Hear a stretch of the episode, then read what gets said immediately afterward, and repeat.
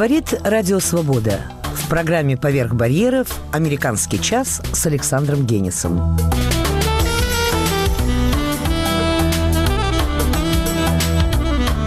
Сегодня в выпуске. Картинки с выставки. Хайм Сутин и местечковая муза. Муза на экспорт. Платонов. Язык надежды и отчаяния.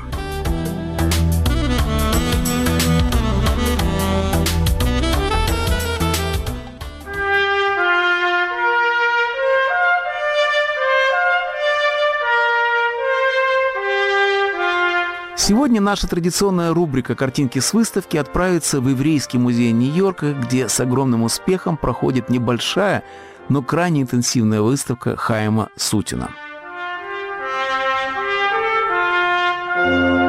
Хайм Сутин, или Сутин, как его называют на Западе, но не в России, обязан своему первому успеху одному американцу, врачу и коллекционеру Альберту Барнсу.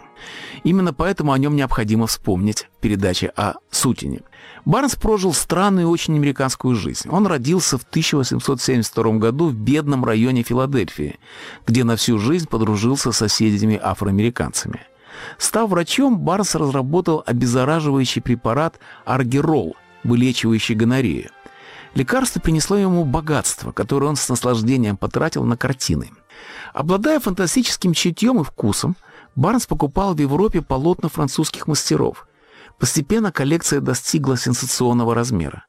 Больше всего в ней было импрессионистов, но не только их.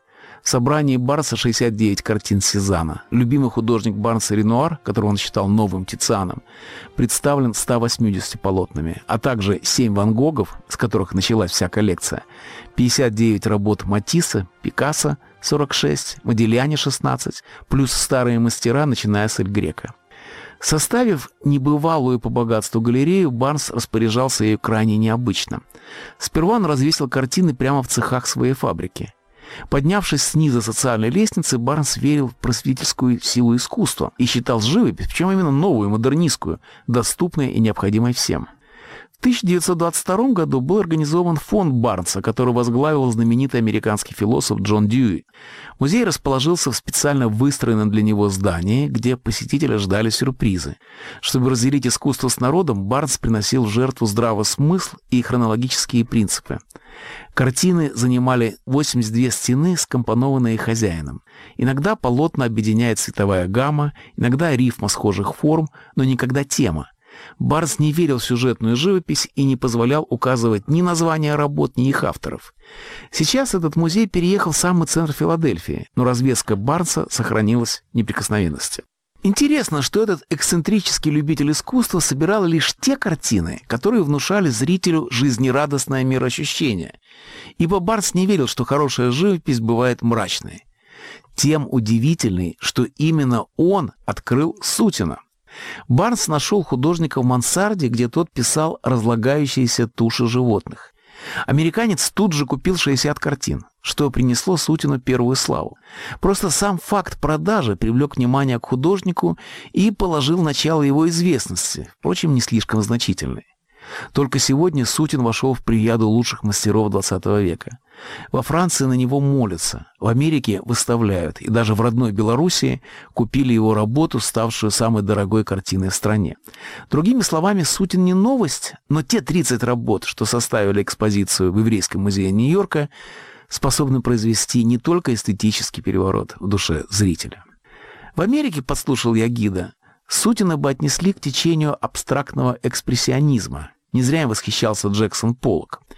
В этом действительно что-то есть. Сутина интересовала не сходство, а выразительность мазка, за приключениями которого можно судить только вблизи оригинала. Букет, открывающий выставку, работа 1918 года, продолжает технику Ван Гога. Те же густые пласты сумасшедшего желтого кадмия. Но Сутин идет дальше. Его краски сгущаются от картины к картине, превращаясь в оргию цвета, ведущего, казалось бы, самостоятельно от образа жизни.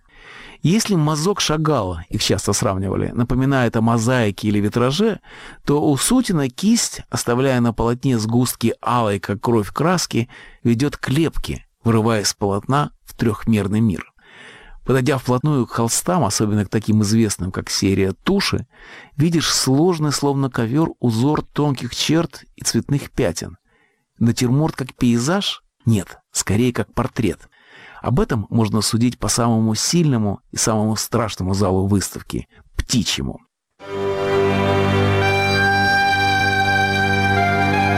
Мальчиком Хайм увидел, как резник в их местечке перерезал горло гусю – его невырушившийся крик вернулся к взрослому Сутину в середине 20-х, когда художник в экстатическом состоянии, усугубленном упорным постом, писал «Птичий цикл».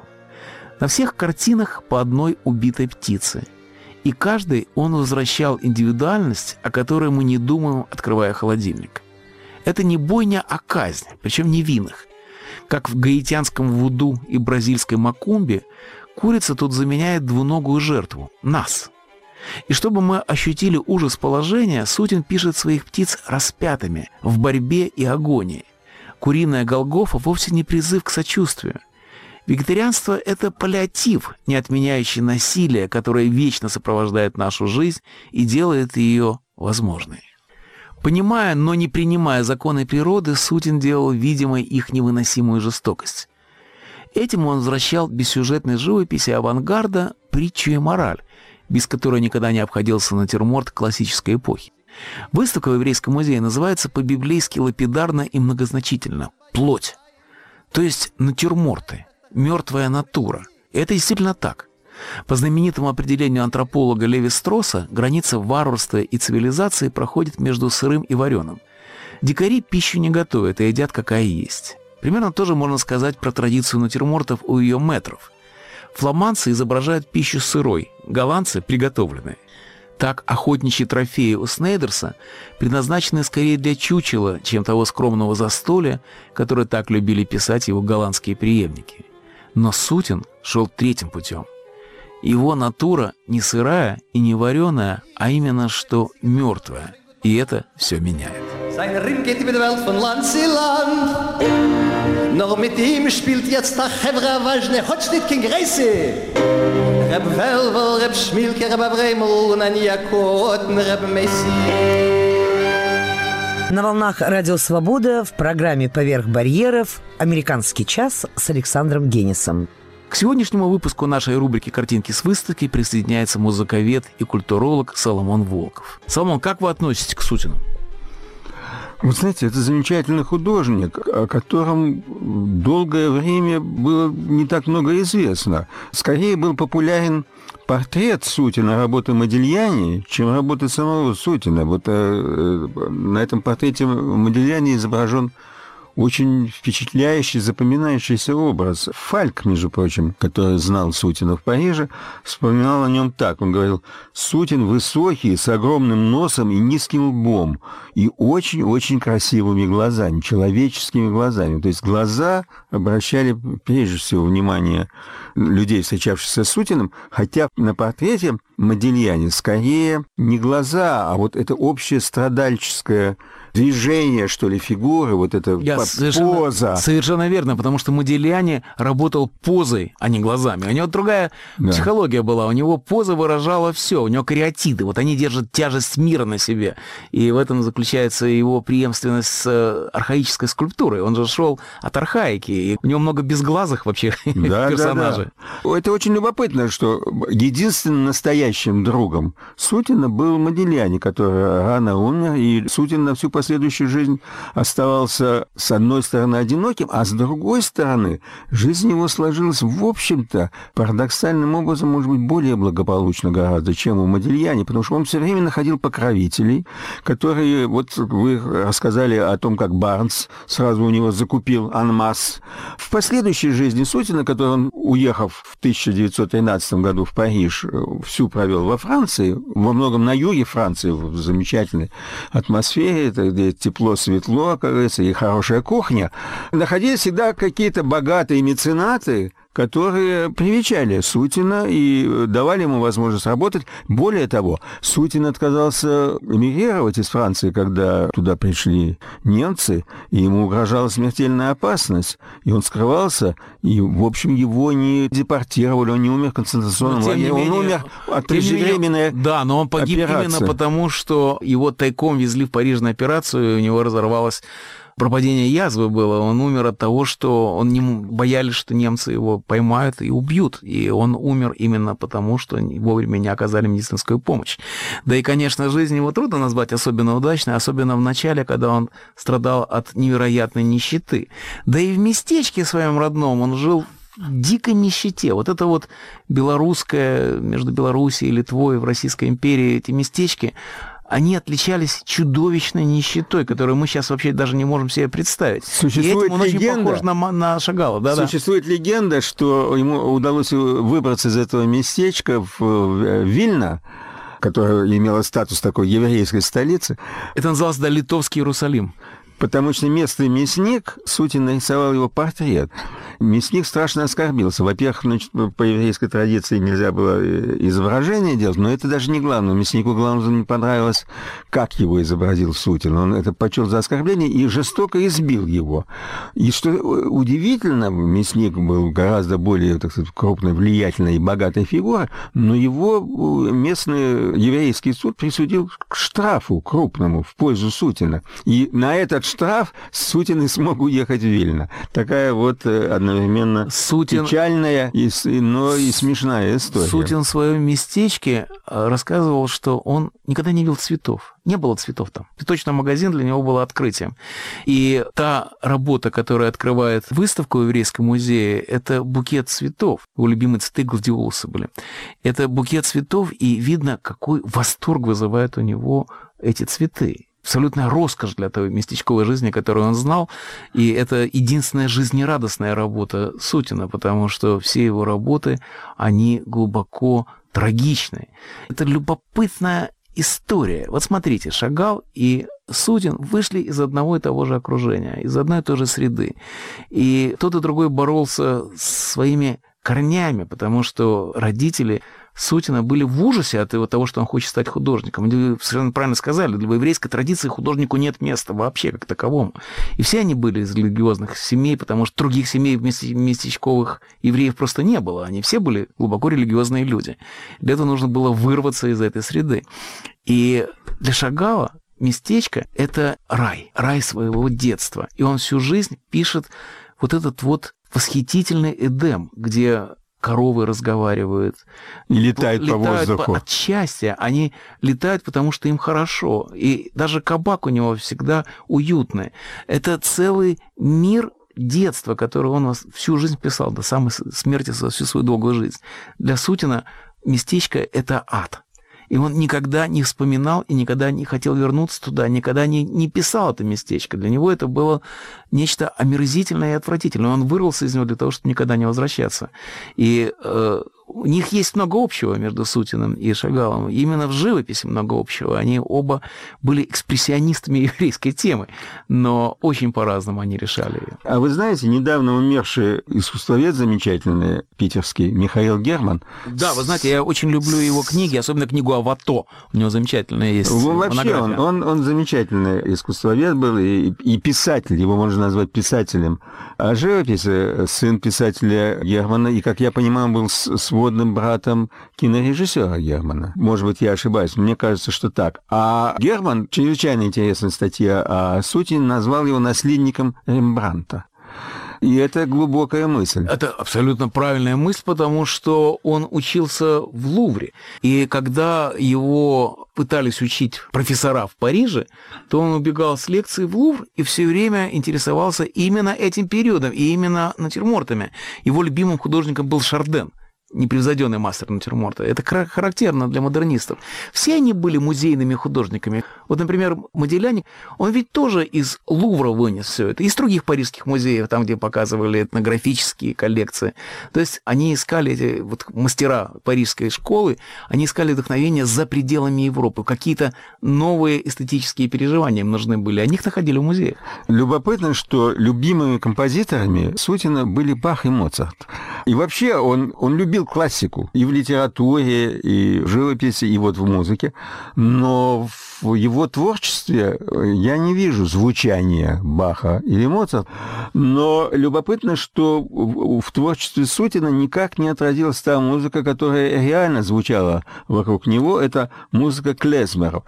Клезмер – это еврейская музыка, это слово многосоставное, корнями из иврита. Клей – это инструменты, а земер – это напев.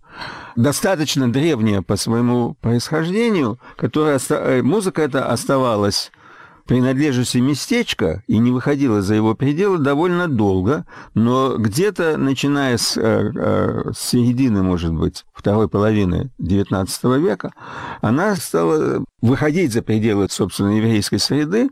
Это музыка восточноевропейского еврейства, вообще-то говоря, со специфическим оркестром, это там струнные, духовые, из которых выделяется кларнет. Всегда ты услышишь вот это немного визгливое звучание кларнета, которое в чем-то предвещает и пересекается со звучанием саксофона джазовой музыки. Затем э, тоже очень типичные для вот этого клезмовского оркестра инструменты были аккордеон и гармоника. Все вместе взятое создавало своеобразный такой фольклорный пласт. Впервые назвал это вот клезмовской музыкой русский и советский музыковед э, Моисей Мойша Береговский. Это произошло в 1638 году, и Береговский, который стал тогда собирать еврейский э, фольклор, до сих пор его Сборники клезморской музыки считаются наиболее полными и пользуются большим авторитетом и уважением у исследователей еврейской музыки по всему миру. Тем более, что сейчас клезморская музыка очень популярна и в Америке. Да, она популярна не только в Америке. Я недавно прочел путевые такие заметки туриста, который побывал в Польше, в одном из тех местечек, где евреи в годы Второй мировой войны были полностью уничтожены.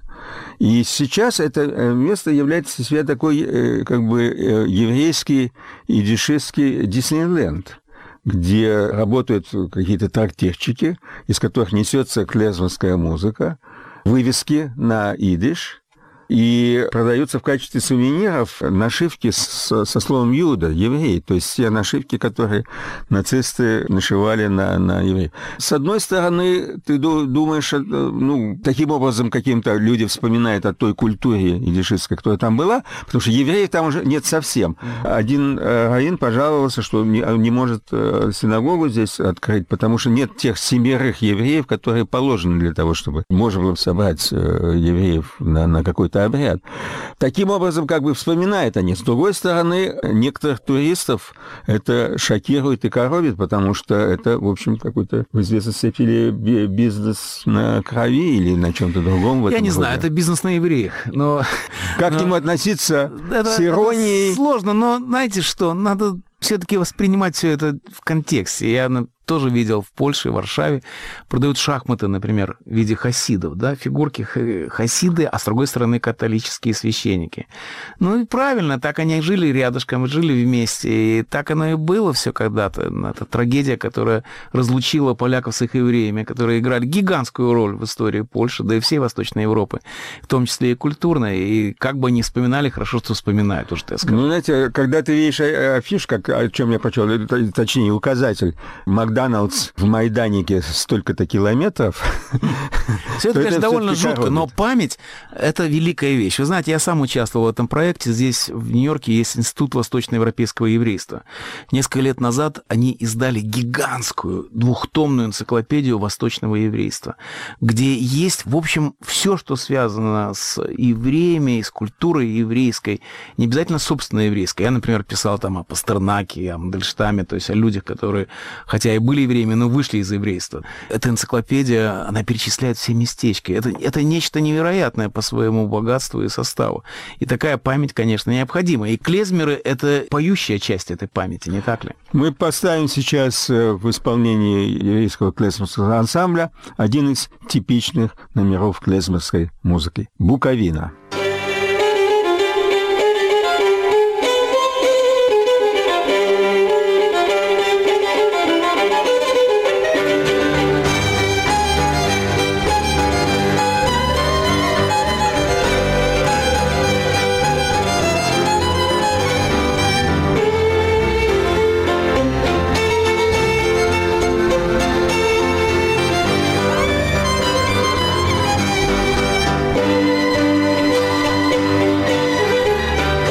Вот вы упомянули, Саша, о евреях, таких как э, Мандельштам или вот особенности Пастернак, которые вышли из еврейства. Пастернак, как он сам утверждал, крестился, например.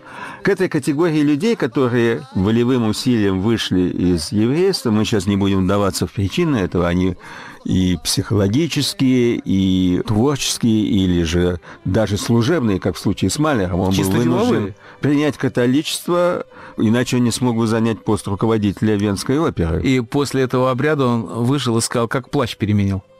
Вот Малер в этом смысле э, типичная и интересная фигура, потому что в его первой симфонии, в ее третьей части, которая носит такой гротескный и пародийный э, характер, звучит музыка, которая не с несомненностью мы можем сегодня отнести к, э, по своему звучанию, по своей интонации, по своей оркестровке.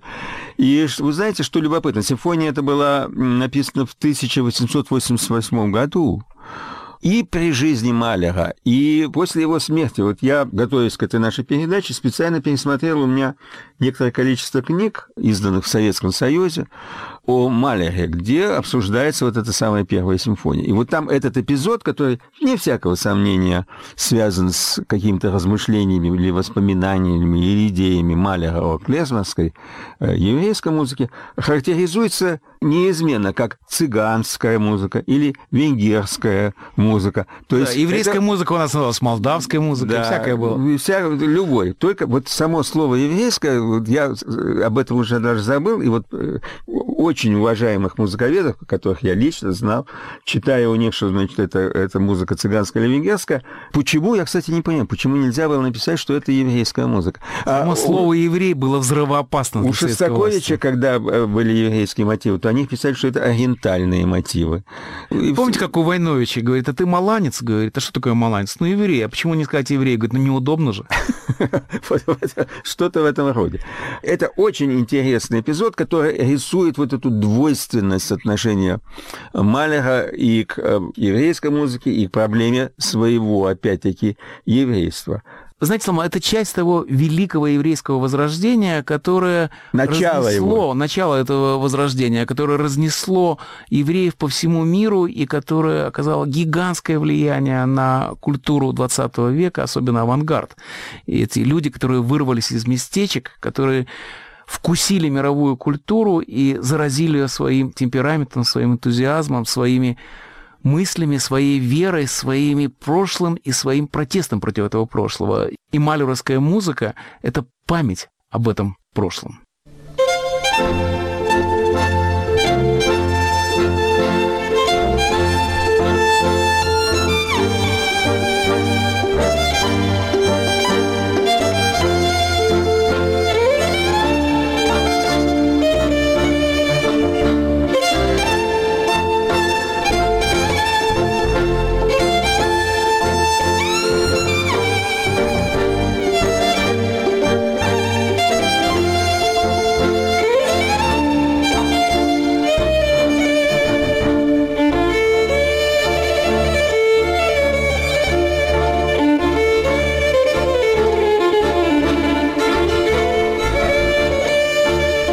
Говорит Радио Свобода. После краткого перерыва вы услышите во второй части «Американского часа». Платонов. Язык надежды и отчаяния. Муза на экспорт.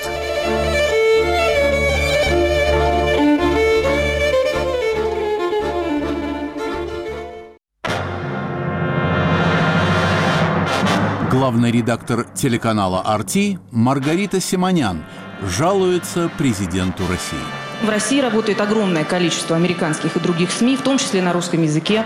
Я их могу похвалить, они работают прекрасно. Может быть, вас удивит, но по некоторым параметрам, например, по цитируемости в соцсетях, Радио Свобода уже сейчас на первом месте среди всех российских радиостанций. Цитируй свободу. В свое время, если мне не изменяет память, вы работали на радио «Свобода». Был такой грех. Вот вы там работали. А теперь вы возглавляете общенациональный канал российского телевидения. Разве это не признак либерализма?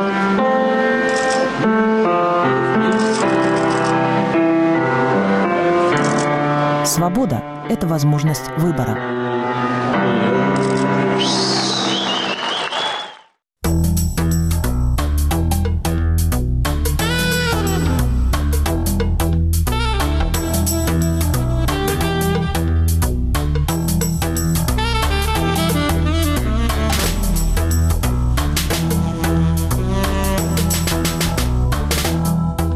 Говорит Радио Свобода. Программа «Поверх барьеров».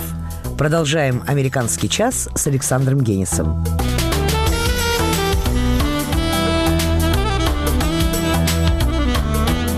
Во второй части «Американского часа» Платонов «Язык надежды и отчаяния. Муза на экспорт».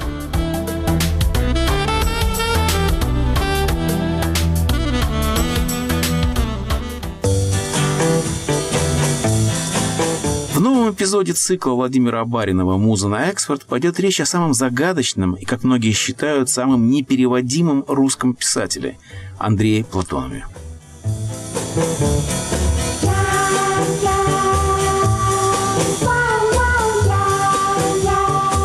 Новая глава цикла, и снова приходится говорить. Главные книги автора впервые опубликованы на Западе. Андрей Платонов умер в январе 1951 года. Чевенгур издан по-французски и по-итальянски в 1972 через 21 год после смерти автора. А в Советском Союзе он напечатан лишь в 1988 через 44 года после того, как был написан. Роман «Счастливая Москва» дожидался первого издания на родине автора 53 года. «Котлован» написан в 30-м, впервые опубликован в США в 73-м, первая советская публикация в 87-й. Итого 57 лет между написанием и публикацией. Я в первый раз прочел «Котлован» именно в американском издании. Это была книга издательства «Ардис», доставленная в Советский Союз контрабандой. Издание было двуязычным. Тот первый перевод сделал Томас Уитни. И навсегда мне запомнилась фраза из предисловия Иосифа Бродского, потому что она полностью соответствовала моему собственному впечатлению от книги. Если бы в эту минуту была возможна прямая трансформация психической энергии в физическую, то первое, что следовало бы сделать, закрыв данную книгу, это отменить существующий миропорядок и объявить новое время. Именно это мне и захотелось сделать немедленно. После Уитни котлован во второй раз перевела на английский Мира Гинзбург. Этот перевод вышел в 1975 году. А затем Платоновым увлекся британский славист и переводчик Роберт Чандлер. Он уже участвовал в нашем цикле в главе о Василии Гроссмане, которую Роберт тоже переводил. In uh, 1973 to 74, I was living in Voronezh. В 73-74 годах я жил в Воронеже. Я попал туда благодаря стипендии Британского совета. Я был еще студентом и не имел никакой ученой степени.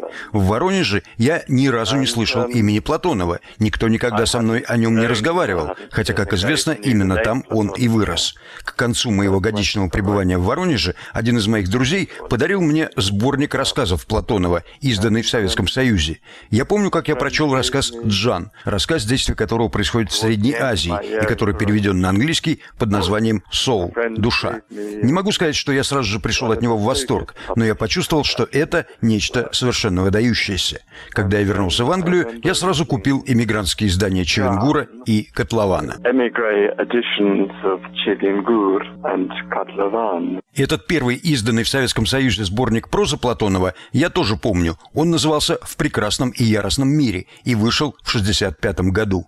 В творческой биографии Платонова есть какая-то загадка. В молодости он был правоверным коммунистом, энтузиастом большевистской утопии, несмотря на очень трудные и даже отчаянные жизненные обстоятельства.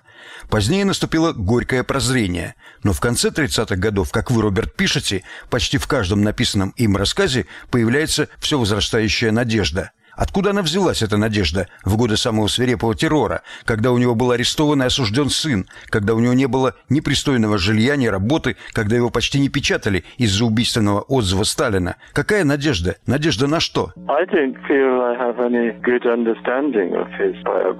Я думаю, что даже если я и понимаю что-то в его биографии, а он был очень таинственной фигурой, все равно я ни на минуту не предполагаю, что он стал питать какие-то надежды на эволюцию Советского Союза.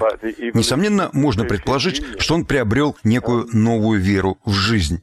Похоже, что поворотная точка пришлась на 35-36 годы. Две новеллы «Джан» и «Счастливая Москва» представляют собой словно зеркальное отражение друг друга. «Счастливая Москва» начинается на эффектной оптимистической ноте и заканчивается отчаянием. А Джан начинается с отчаяния и заканчивается как бы некоторой надеждой. Счастливая Москва описывает столицу и советскую элиту, а Джан рассказывает о жизни изгоев, племени, влачащем жалкое существование посреди пустынь Средней Азии. Возможно, именно его поездка в Среднюю Азию помогла ему найти какую-то веру в жизнь. В работах Платонова есть некая странная последовательность. Одни и те же темы снова и снова возникают в разных его произведениях. Например, разрушенные семьи и покалеченные, разрушенные люди. Люди, разрушенные буквально, потерявшие руки и ноги. У Платонова встречается огромное количество безруких и безногих инвалидов. Создается впечатление, что во всем своем творчестве Платонов постоянно пытается снова собрать все эти разрушенные семьи и восстановить покалеченных людей. Например, рассказ «Река Потудань». Там все кончается тем, что супруги, пусть и с огромными трудностями, но, может быть, смогут остаться вместе. Мы не знаем этого наверняка, но такая возможность есть. Это было написано в 1936 году. Рассказ, который я особенно люблю, «Возвращение», написанный в 1945-1946 годах, заканчивается тем, что вся семья может остаться вместе. Отец сначала собирается уходить, но потом возвращается, и есть надежда, что они все же останутся вместе. Последняя и самая потрясающая из его цикла «Русские сказки» «Безручка» заканчивается тем, что разрушенная семья вновь собирается вместе, и даже сама Безручка, женщина, потерявшая руки, исцеляется. Новые руки вырастают словно из ее сердца. Так пишет Платонов, словно они выросли из ее сердца, потому что она хочет обнять своего мужа, с которым много лет была в разлуке. В этом произведении мы, наконец, находим и человека, который становится целостным, и семью, которая воссоединяется. Есть странная теория о двойнике Платонова, основанная на его письме, которое он написал жене в феврале 27 года из Тамбова. Два дня назад я пережил большой ужас. Проснувшись ночью, я увидел за столом у печки, где обычно сижу я, самого себя. Это не ужас, Маша, а нечто более серьезное – Лежа в постели, я видел, как за столом сидел тоже я и, полуулыбаясь, быстро писал. Причем то, которое писала, ни разу не подняло головы, и я не увидел у него своих слез. Когда я хотел вскочить или вскрикнуть, то ничего во мне не послушалось. Я перевел глаза в окно, но увидел там обычное смутное ночное небо. Глянув на прежнее место, себя я там не заметил. До сих пор я не могу отделаться от этого видения, и жуткое предчувствие не оставляет меня. Главное, это не сон. Может быть, просто моя бедная голова, работавшая всю жизнь как мотор, начинает уставать, и ее терзают яды усталости. Биограф Платонова Алексей Варламов полагает, что этот двойник и был автором произведений Платонова. Выразимся осторожнее. Его личность двоилась. Одна ее половина была бесприютным инженером-мелиоратором, отцом семейства, обремененным бытовыми проблемами, другая – художником. Через два дня Москву Честнову освободили на два года от летной работы вследствие того, что атмосфера – это не цирк для пускания фейерверков из парашютов. Некоторое время о счастливом молодом мужестве Москвы Честновой писали газеты и журналы. Даже за границей полностью сообщили о прыжке с горящим парашютом и напечатали красивую фотографию воздушной комсомолки. Но потом это прекратилось. А Москва вообще не поняла своей славы. Что это такое?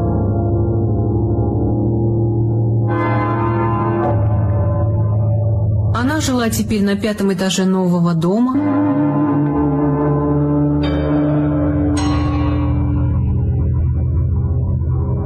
Освобожденная из воздухофлота, Москва проводила свои вечера одна.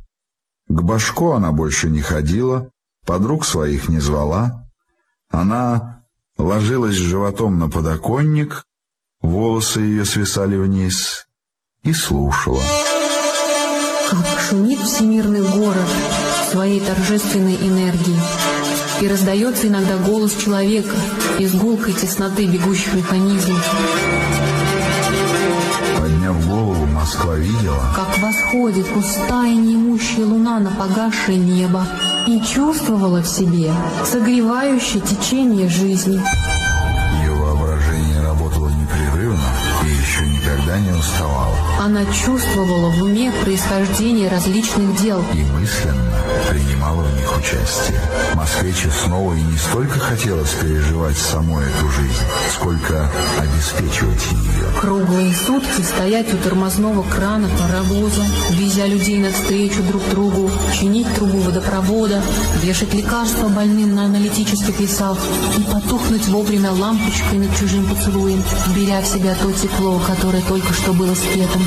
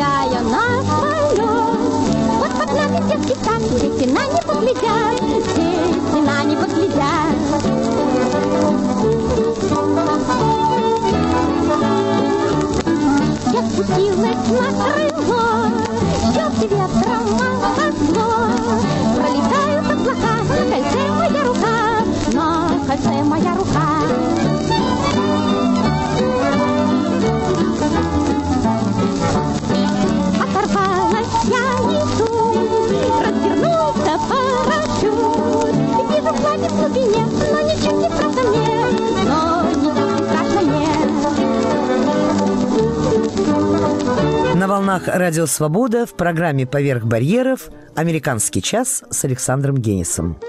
Это был отрывок из романа «Счастливая Москва». В предисловии Бродского, который я уже цитировал, есть еще одна известная фраза «Платонов непереводим и, до известной степени, благо тому языку, на который он переведен, быть не может». Но ирония заключается в том, что это цитата из предисловия к английскому переводу Котлована. Almost every time I speak in public about Platonov, someone brings up this quotation of Brodsky. Во время моих публичных выступлений о Платонове кто-нибудь обязательно вспомнит и приведет эту цитату из Бродского. Честно говоря, меня это уже стало раздражать. У Бродского есть потрясающее свойство, удивительный талант формулировать горькие истины, которые легко запоминаются, и потом их начинают постоянно цитировать.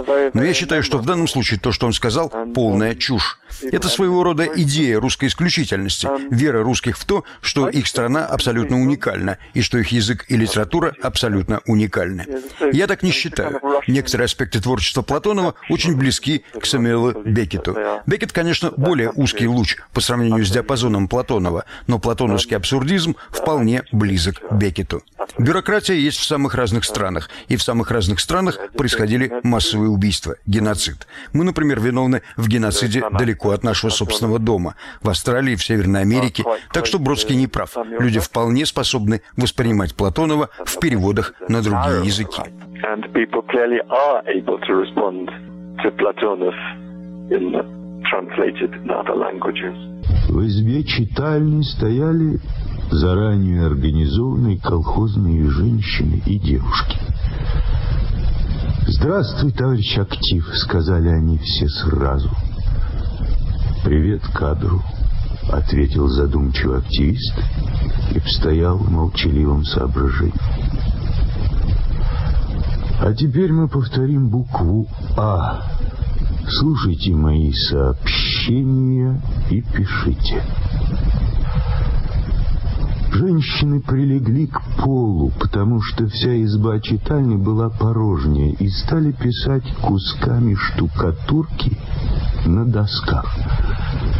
Чиклин и Вощев тоже сели вниз, желая укрепить свое знание в азбуке. Какие слова начинаются на «а»? Спросил активист. Одна счастливая девушка привстала на колени и ответила со всей быстротой и бодростью своего разума.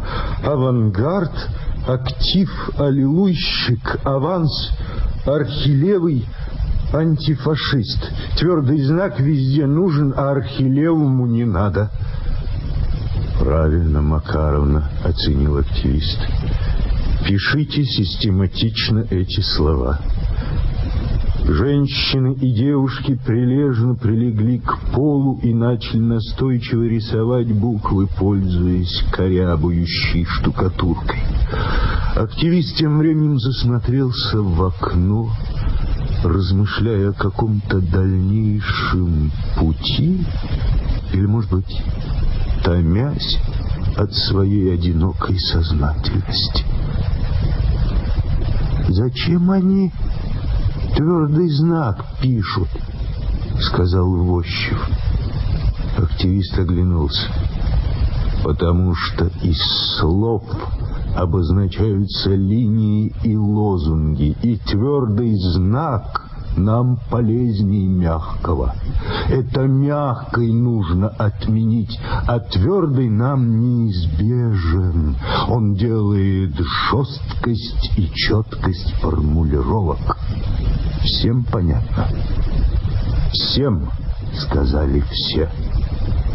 Пишите далее понятие на «Б». Говори, Макаровна. Макаровна приподнялась и с доверчивостью перед наукой заговорила. Большевик, буржуй, бугор, бессменный председатель, колхоз есть благо бедняка, браво, браво, ленинцы. Твердые знаки ставить на бугре и большевике, и еще на конце колхоза, а там везде мягкие места.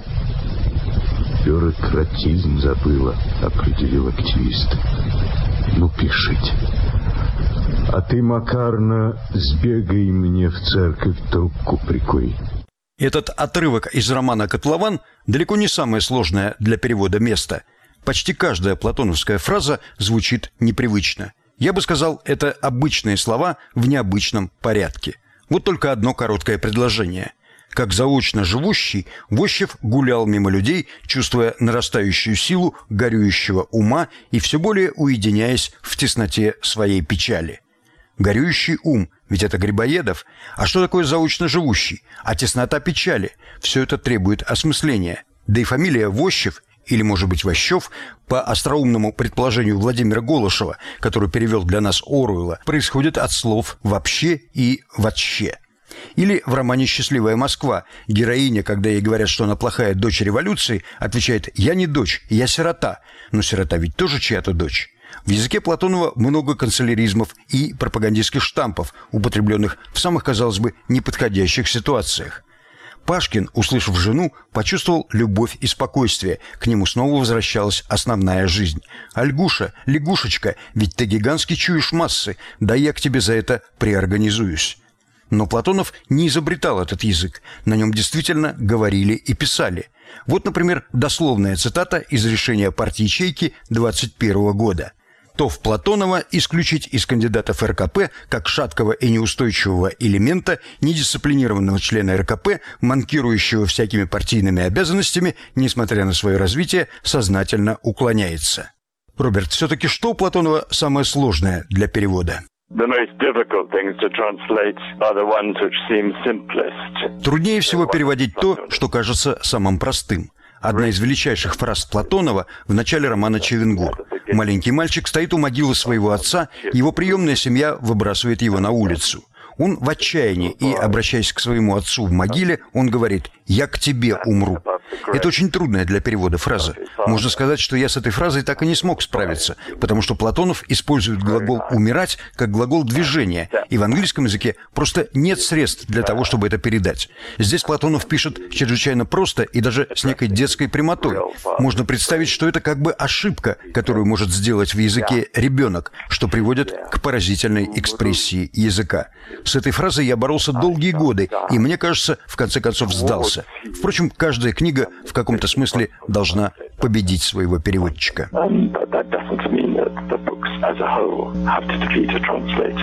Роберт Чандлер перевел «Котлован» дважды.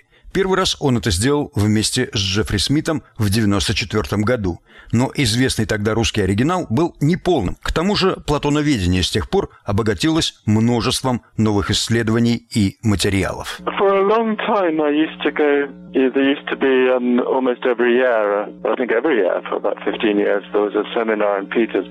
Долгое время я регулярно ездил на семинары в Петербурге. Они проходили почти каждый год в течение, кажется, 15 лет. Три-четыре раза за 10 лет собиралась крупная конференция в Москве, и я на нее ездил.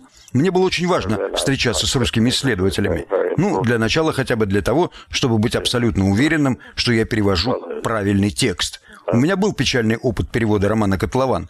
Вскоре после публикации я узнал, что в Москве Наталья Корниенко обнаружила гораздо более полную версию русского текста романа. Это, конечно, было самое важное. Но кроме того, было столько всего, что мне нужно было знать о Платонове, и чего я не мог узнать самостоятельно, что я был очень-очень благодарен. Вот конкретный пример.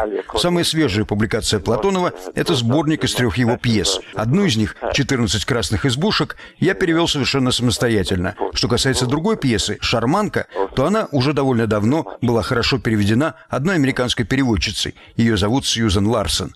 Но перевод нуждался в редактуре и пересмотре, поскольку, опять же, она использовала неполный текст. Сьюзен была согласна пересмотреть свой перевод, но у нее на это не было времени, так что редактурой и пересмотром занимался я. И, по счастливому совпадению, один из лучших российских специалистов, Наталья Дужина, как раз готовила пьесу «Шарманка» к публикации в солидном академическом издании произведений Платонова. И она проявила огромную щедрость, отправив мне 70 или 80 страниц еще не оконченных комментариев к «Шарманке». Она провела фантастически тщательную работу. Она прочитала огромное количество газет за тот период и нашла множество мелких несоответствий или каких-то непонятных фраз в этой пьесе.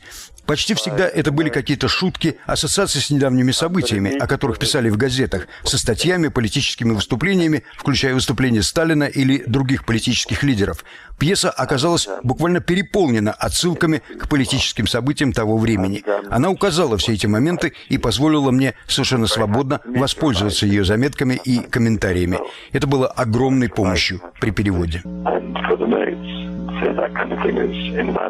Представьте ваших соавторов по переводам. Um, yes, I was just thinking of that myself. So there are quite a number of people who have collaborated with me. Да, я сам только что об этом думал. На протяжении всех этих лет со мной сотрудничали и помогали мне очень многие люди. Иногда трудно это понять, но моя жена, Элизабет, не знает русского языка, никогда не занималась литературоведением, и я не думаю, что она когда-либо ощущала в себе литературные наклонности. Но у нее прекрасный слух и очень сильная способность к визуализации.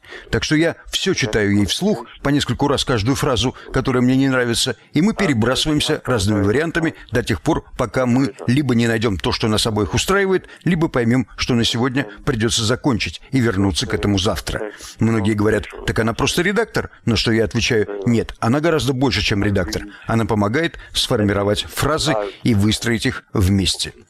Что касается Котлована Джан, то мы много сотрудничали с Ольгой Мейерсон. Она выросла в Советском Союзе, но последние 35 лет или около того она прожила в Вашингтоне. Она преподает в Джорджтаунском университете и одарена множеством талантов, которые приближают ее к Платонову. Она музыкант, великолепно играет на скрипке. Кстати, она двоюродная сестра композитора Шнитке.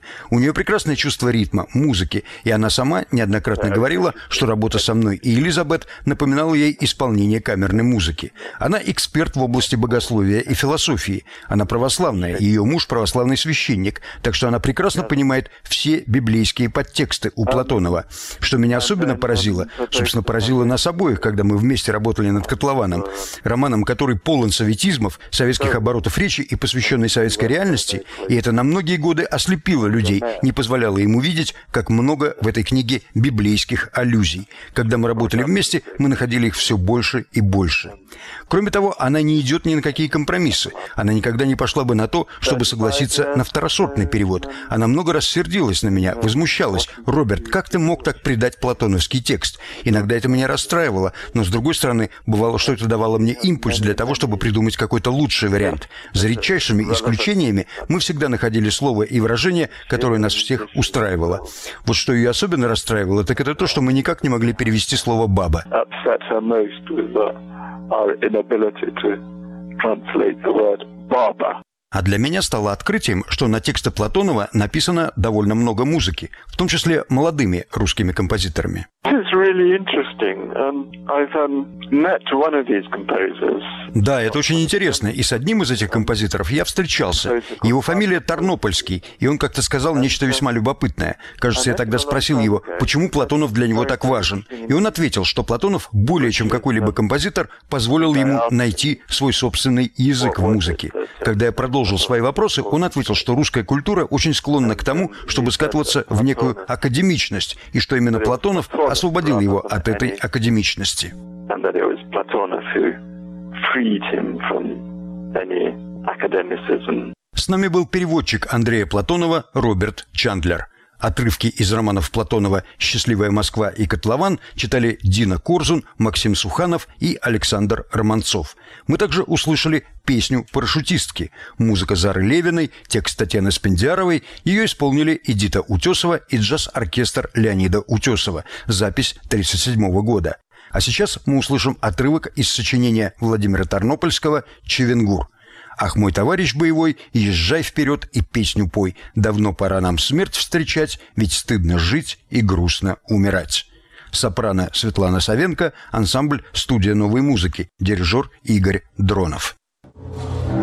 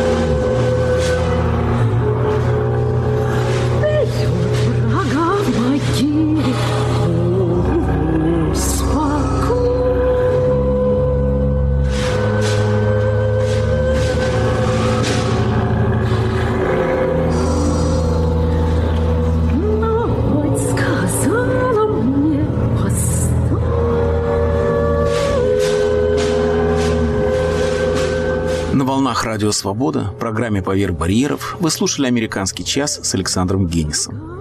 В этом выпуске принимали участие Соломон Волков, Владимир Абаринов и Роберт Чандлер.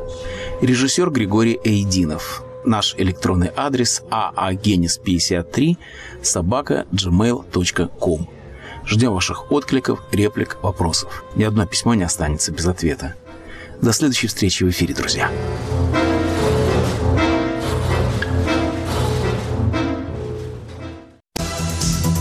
Говорит и показывает Радио Свобода. Это программа «Лицом к событию». Здравствуйте. У микрофона Елена Рыковцева. Лидеры общественного мнения под огнем ведущего «Радио Свобода». Избиратели тянут Путина, Путин тянет Медведева, Медведев тянет Мутко и всю эту остальную свою старую знакомую компанию. Все... Радио Свобода. Мы стоим лицом к событиям. Слушайте сразу после выпуска новостей.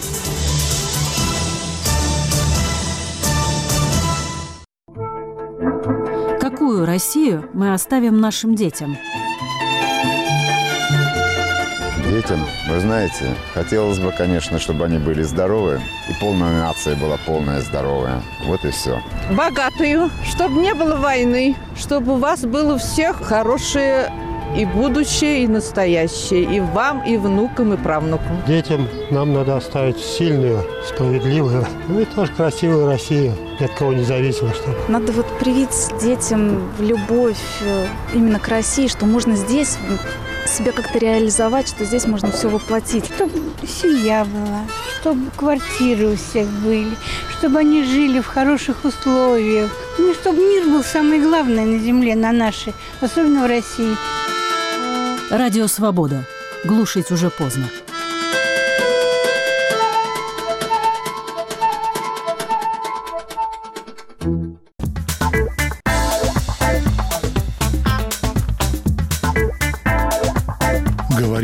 Радио Свобода. Слушайте нас на всей территории России.